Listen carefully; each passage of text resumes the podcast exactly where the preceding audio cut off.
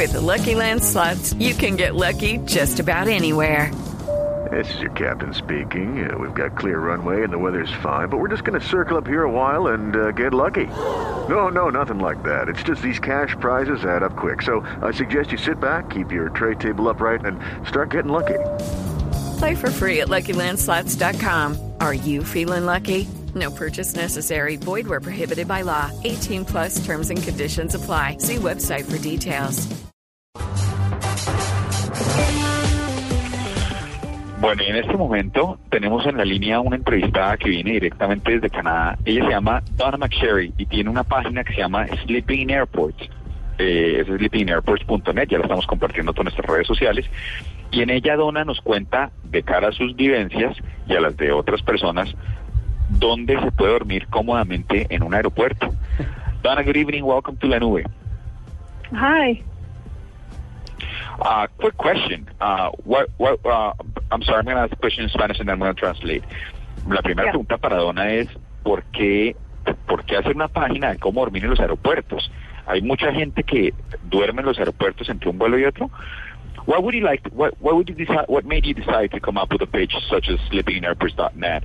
Did you did that happen a lot to you, or the, do people actually do this a lot? Because I find uh, few places as uncomfortable to sleep in as an airport. Yeah. Um, I had done a few budget travel trips in Europe, and when I was writing my blogs, I just decided to write about my experiences when I had slept in the airport to save some money. And really, I just started the site as a joke, and it kind of took off, and, and people started sending in their stories as well. Bueno, pues dice que sí, que ella en realidad sí viajó en plan mochilero, corta de plata, y viajó por toda la Europa Oriental, y eh, ella somos canadiense, y nos cuenta que, que en realidad sí le, sí le empezó a pasar, abrió un blog, empezó a, eh, lo empezó a hacer como por molestar, y la gente empezó a compartir historias, y fue cogiendo, y fue cogiendo, y fue cogiendo, y ahora es una página completa, doctora bonita. Diego, pregúntale cuán, eh, cua- en cuántos aeropuertos alcanzó a dormir o ha dormido y cuál es su favorito. Okay, and wh- uh, how many airports have you slept in, and which is your favorite one to sleep in? Me personally, um, gosh, that's hard to say. I've done some overnights and I've done day sleeps as well. So, I mean, it's hard to say how many airports I've slept in. But in terms of my favorite, um, I think my favorite was Dublin. Uh, there were no armrests on the seats, and I got some sleep. And even though the the announcements were annoying, I, I got some good rest. Which was this one?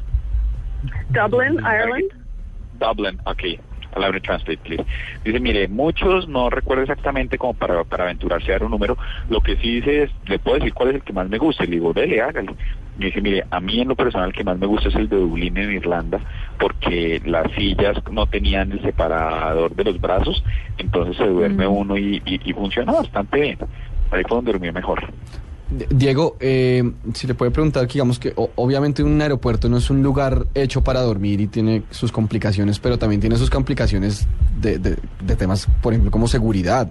Eh, no, o sea, echarse a dormir en un aeropuerto, acostarse en un aeropuerto un día o muchas horas eh, y, hacerlo frecuentemente no es un problema con el personal de seguridad, más en esta época en, en aeropuertos. uh, not only for anatomical reasons or ergonomic reasons, but but rather because of security reasons. One would tend to think that if somebody sleeps at an airport uh, several hours or more than once in a month or so, it, it- would become an issue for the security at the airport, especially in this time uh, in the States or Europe. Has anything like that ever happened to you or the people that share their stories? You, you mean sleep in the airport for like a month? No, no, no, no, no. I mean, I mean, when you sleep in an airport, uh, it, it, it, it, one would tend to think that it's a security issue, and rather than than being a problem of how comfortable you are, you, you might get scolded. Uh, has that ever happened to you? I mean, for security reasons, by the security force of an airport or so.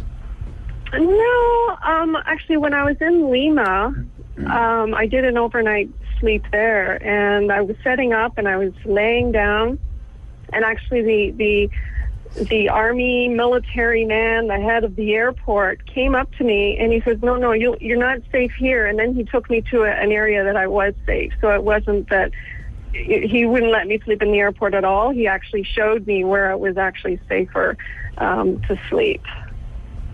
Uh, Where so was I, this, I, I don't think in Lima, yeah. Ok. No solo no le ha pasado, Santiago, que, que, que le regañen, sino que incluso le ha pasado que en Lima, hace poco, estaba a punto de acostarse y se le acercó un militar, ni siquiera un policía, y le dijo, no, no, no, mire, si quiere dormir, esta zona no es para dormir, pero venga, la llevo a una donde sí se duerme. Y la llevó y parchó fresca. ¿Ve usted?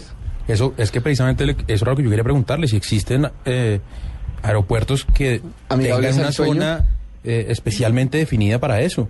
Amigables con el sueño. Especialmente para dormir. Sí, como camas temporales, cátares, pues. Algo así. Pero Diego, pregúntele también eh, cuántas visitas llega a tener su blog y cómo interactúa la gente con ella, que si la gente le manda fotos, eh, cuál es el aporte que le hace la gente a su blog. Uh, how do people interact with your blog? You, you mentioned that they share their stories with you. How do they do this? Through photos, uh, through social media? Do they write for you? How does this work? Yeah, basically the site is like a TripAdvisor for airports. So people who have slept in the airport will will write a review and, and tell readers if it was a good sleep or if they had any problems, how comfortable it was. They give it one to five stars. So so there's that aspect, and also people send me their photos, and it's also a pretty active Facebook page as well. Well, thank you so much for being here with us at Nube. We wish you the best of luck, and we appreciate you being with us. Oh, thank you. Bueno, para despedirnos nos decía que, que la gente interactúa con ella. Hay muchos que son contribuyentes como eh, fervientes, que están participando muy activamente, que arranca cada uno como con una experiencia, pero incluso llegan a categorizarlas, a calificarlas de 1 a 5, y ahí van dándole, pero, pero en realidad arrancó como un, como un blog sencillo, fue puro voz a voz, y ahí le fue dando. Pues muy chévere. Si es- Innovación digital, yo zafo dormir en un aeropuerto para serles honesto. No, ¿A pues les sí, ha pero, pero el que no tenga plata y el Sí, que tenga que hacer o como una una, conexión muy transición largo, pequeña o sí, la- sí. es ¿Pero a ustedes les- buenísimo les ha saber. tocado, alguno ha tocado dormir en un aeropuerto? A mí no.